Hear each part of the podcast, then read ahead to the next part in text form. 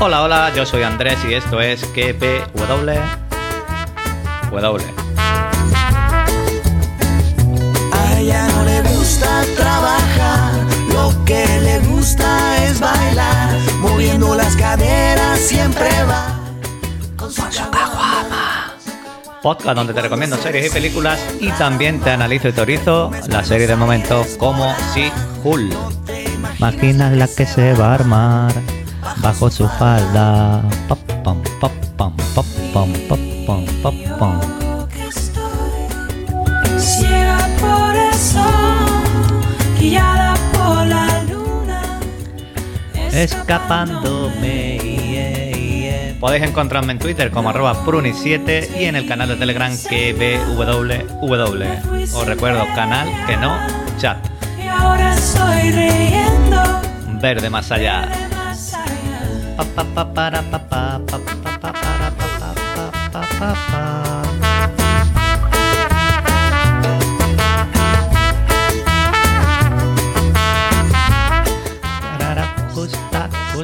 Como siempre, mi misión es entreteneros estos minutitos que voy a pasar escuchándome, trabajando, paseando al perro, dando, tirando la basura, preparando la cena, da igual. Le gusta trabajar, lo que le gusta es bailar, moviendo las caderas siempre va con su caguama. Bueno, ¿qué tal estáis? Seguro que muy bien allá donde me estoy escuchando. Como digo siempre, penúltimo episodio de Sea Cool, este octavo, titulado A croar por todas partes o algo así. El hombre rana este que hemos visto.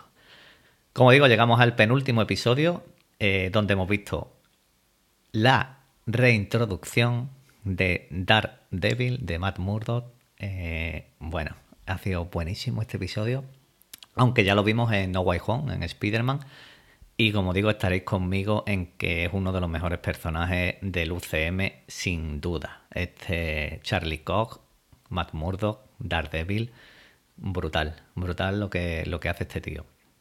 Y, y, bueno, sabréis, si estáis al tanto de todo lo que es el UCM, que está en desarrollo su, serie, la serie de Daredevil, aunque ya tiene una, no sabemos si la va a continuar, si va a ser un nuevo reinicio, pero eh, va a tener su propia serie.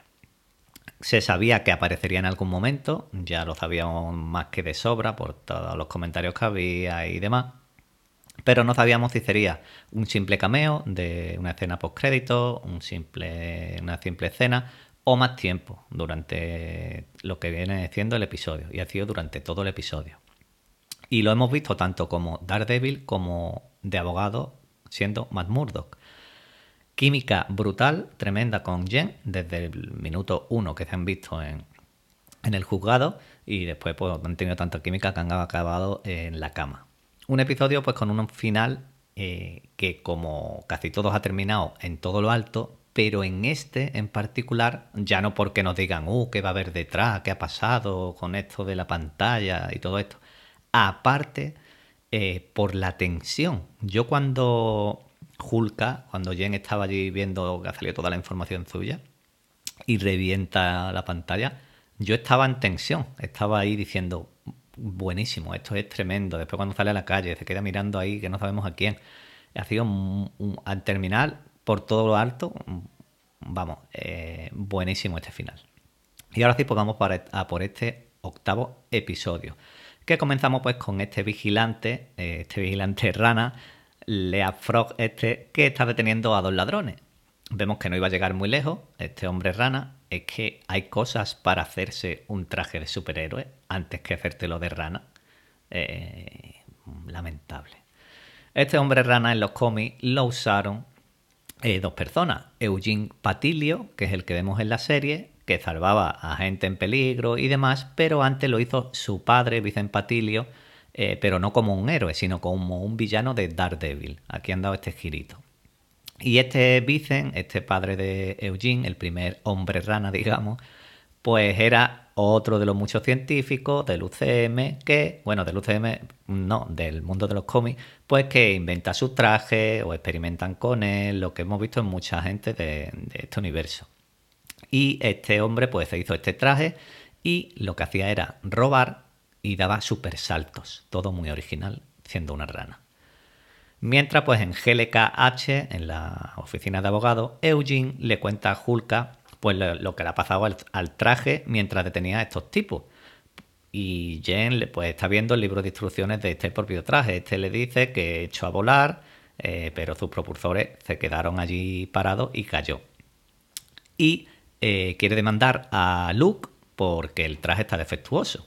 Aquí Hulka eh, se ve entre la espada y la pared, ya que Luke pues también es su sastre, quien le hace los trajes y dice, a ver qué hago.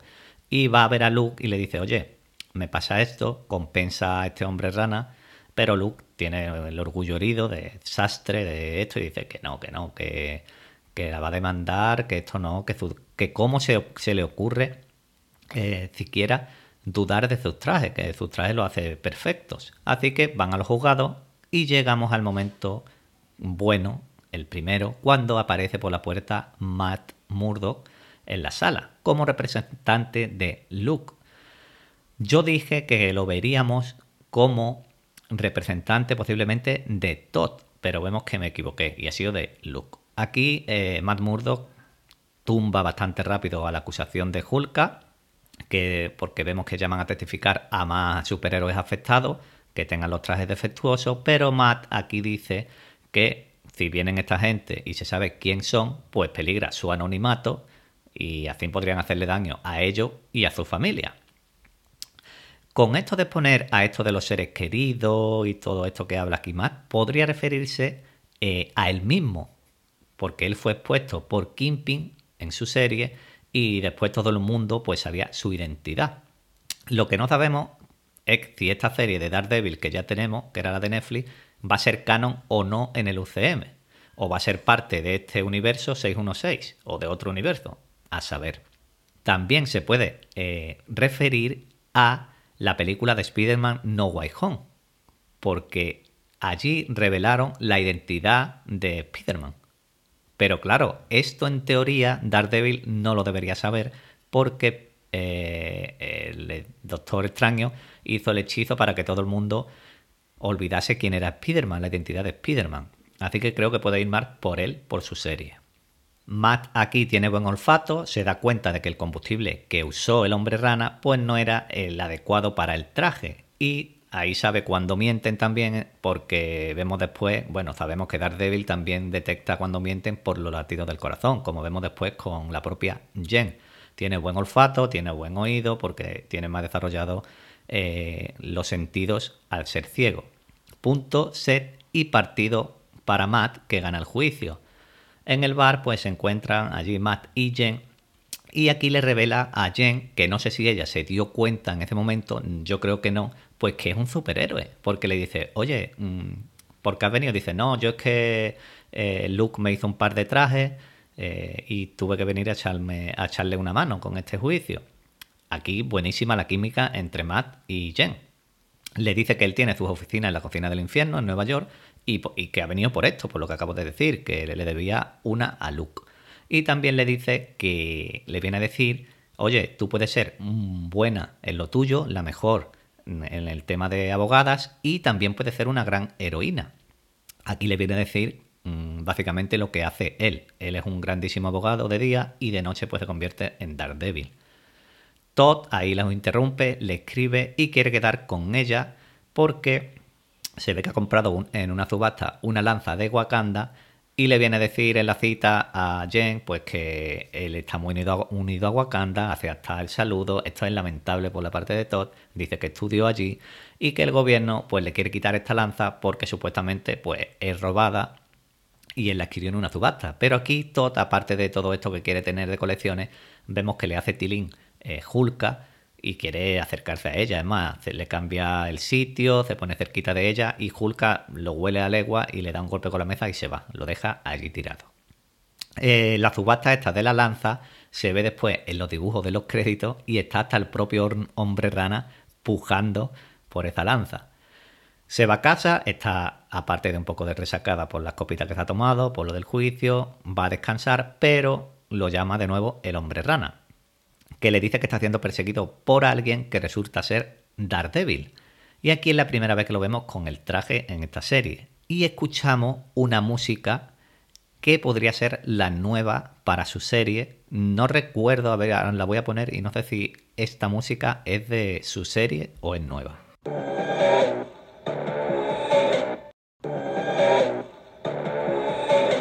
No sé si es nueva o es de la serie suya. Después ya cuando lo detiene Hulka, se quita el casco y le dice, oye, que soy Daredevil. Y le dice Jen, ¿y a mí qué? Y ahí sí escuchamos las la sintonías de la antigua serie. Pero esta que escuchamos antes no sé si es de su serie o es nueva. Ahí vemos los trajes de los dos, el de Daredevil, que es el que usaba al principio en los cómics, y el de Hulka, que es más un traje de, reciente de los cómics de los 2000. Comienza la persecución entre ellos, Hulka no puede alcanzarlo, pero usa la palmada, la palmada tronadora que deja a Daredevil droggy, pero no por, por la onda expansiva, sino por el sonido. ¿Por qué? Porque Daredevil tiene un oído muy fino y debido, como digo, a su ceguera, pues los demás sentidos lo tiene más desarrollado. Aquí es cuando se quita el casco, que lo acabo de comentar, y le revela que es, bueno, le revela no, ve que es Matt Murdock y fue un tremendo momento y como digo, buenísima la química que tienen los dos. Ahí Matt le dice que Eugene, el hombre rana, ha secuestrado a Luke y él sabe dónde están. Al llegar allí, bueno, cuando van allí, sí, están llegando, vemos el código QR de esta semana y en el cómic de esta semana lo que vemos es eh, un cómic en, el que Hulka se enfrenta a Daredevil en un juicio y también en las calles, como hemos visto en el episodio de hoy. Vemos que este hombre rana tiene aquello como si fuese un pantano, un acuario, no sé, esto es tremendo. Tiene juegos de, de estos de maquinitas de rana, tiene una Bat no, una rana señal como Batman. Eh, yo qué sé, los matones que lo llaman renacuajos o qué. Y encima vemos que llevan como unas mini ballestas de armas, supongo que serán como si fuesen arpones. Todo muy, no sé, muy raro, muy raro con este hombre rana. Fuera en la ventana le dice Daredevil, Matt le dice a Jen, oye, déjame a mí, que esto lo he hecho muchas veces, hay que ser sigiloso y yo en esto soy un experto. Entra y vemos estas peleas en los pasillos que son muy características de su serie, de la serie de Daredevil. Ha sido muy bueno porque ha sido tremendo, pero me ha faltado sangre. Me ha faltado un poquito de sangre. Justo después ha coincidido que estoy revisionando la serie de Daredevil y eh, no hay color. No hay color porque la serie de Daredevil es mucho más... Bueno, entiendo que esto es más 7, más 7, y la de Daredevil es más 18. Ahí está la diferencia. Que ha estado perfecto, me ha gustado, me ha encantado. Y lo que sí espero es que su serie propia sea más 18, porque no se merece otra cosa Daredevil. Al final del techo cae Hulka y aplasta pues, a los que quedaban, a los renacuajos que quedaban por allí. Logran detener al hombre rana, eh, Jen se queda, pero Daredevil se va porque le dice, oye, esto de esto que se ocupe la policía ya, yo para esto no sirvo. Y termina en la casa de Jen, donde vemos que echan un pinchito. Ojito con Jen, que en ocho episodios ha echado ya tres pinchitos. ¿eh? Ha echado tres pinchitos. Ha echado un pinchito con el fuerte, este que se la dejó con el desayuno en la mesa. Hecho un pinchito con Josh, que le robó la sangre. Y ahora con Daredevil. Muy grande, Jennifer Walter Hulka. Buenísimo por la mañana, como se va por la calle, con las botas en la mano, Daredevil. Y en la foto de los créditos vemos que se cruza con Nicky en la calle también. Nicky es buenísima. Vemos que llega a casa de Jen, le dice, oye, prepárate para la gala que nos tenemos que ir. Y aquí Jen rompe la cuarta pared diciendo, bueno, aquí debería terminar el capítulo, ¿no? Esto ya se termina aquí. Ha sido muy bueno este momento.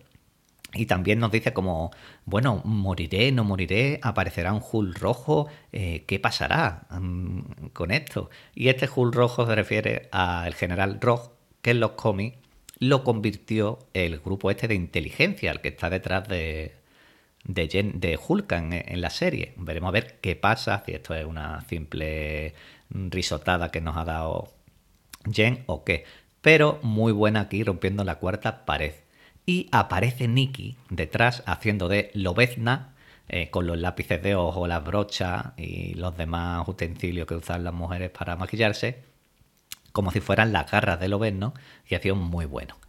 Llegan a la gala, las abogadas reciben su premio con un presentador lamentable, con unos comentarios lamentables que se siente al ser una abogada. Yo que sé, es que ni, ni, me, vamos, ni me acuerdo. Lamentable, pero lamentable. Y aquí la única que es capaz de decir algo coherente es Mallory, que yo esperaba que le diera un puñetazo o algo a este presentador, porque, vamos, era para darle mmm, con, con la mano del revés. De repente en la pantalla de atrás vemos a dos tipos de inteligencia con las máscaras del juego del calamar. Ojo, se viene crossover aquí con el juego del calamar, eh, Marvel o qué. No, no son las máscaras del juego del calamar, está claro, pero la verdad que son bastante parecidas. Eh, no a las del juego en sí, sino a las que tenían los líderes. Ahí vemos todos los datos privados de Jen, los que le robó Josh del móvil, facturas, fotos, la foto de Capitán América, eh, datos del banco. En ese momento había mucha, mucha tensión. Y vemos que no solo le robaron la información, sino que tienen el teléfono intervenido, que pueden ver, escuchar a Jen cuando habla, leer sus mensajes eh, al momento, porque leemos el mensaje de Todd que le había mandado para quedar por lo de la lanza de Wakanda. Y esto ha sido después de que le robaran la información. Aquí todo se viene aún más abajo cuando vemos el vídeo teniendo sexo con Josh. Y ahí Hulka explota rompe la pantalla, enfurece y entre la gente ve a alguien que está grabándola con la cara tapada, va detrás de, este tío, lo coge y tiene un, parecido bastante al propio Todd. Mm, ¿No lo van a poner tan fácil de que sea él? Mm, yo creo que no, yo creo que no es Todd, yo creo que es otro tipo. Y, nada, llega el control de daño, esto que ya vimos en Miss Marvel, Aquí Hulka se relaja un poquito y vemos que gira la cabeza y ve a alguien. Pero claro, no vemos a quién ve, no sabemos quién es. Yo diría que es su primo Bruce. Vemos a Hulk que ha vuelto para el último episodio. Diría yo que es Hulk. Y aquí pues terminaría eh, el episodio. Como digo, esta última escena de lo que desde que se filtra el vídeo este en la pantalla, mucha tensión, mm, muy bien hecho porque me ha gustado mucho el caos que allí se forma, con una Hulka la primera vez que la vemos realmente furiosa y rabiosa. Y vamos a ver que vemos en el último episodio, porque solo nos queda uno. ¿Quién estará detrás de inteligencia? Yo vengo diciendo desde el principio que es Steven Sten, el, el villano de, de Hull 1, del increíble Hull. Eh, ¿Dónde está Titania? No la hemos vuelto a ver desde la boda. Eh, estará con lo de inteligencia yo diría que no sé, yo diría que sí, que Titania fue a la boda para también para un poquito sacar información, estar allí. ¿Cómo quedará esto al final? ¿Qué, qué harán aquí? ¿Cómo cerrará la serie? Y poco más, nos queda solo uno. Voy a leer los comentarios que tengo por aquí, solo uno de Conchita García Torres, que dice, les está quedando una comedia muy agradable. Diga lo que diga, es Rafa.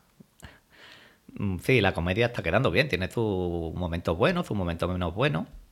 Y es lo que, lo que hemos dicho durante todos los podcasts, que desde el minuto uno la serie te dice lo que ibas a ver, que es lo que, lo que hay. Y lo de Rafa lo dice por Rafa, que es un hater de, de Sihul, y, y nada más pues nos queda solo uno. Yo, como siempre, pues espero en el siguiente, os espero también en sí, que estoy haciéndola, que también queda uno, os espero también en la Casa del Dragón, que de este nos quedan dos. Y bueno, como siempre os digo, os espero en el próximo, que paso lista. Un saludo, un abrazo y adiós.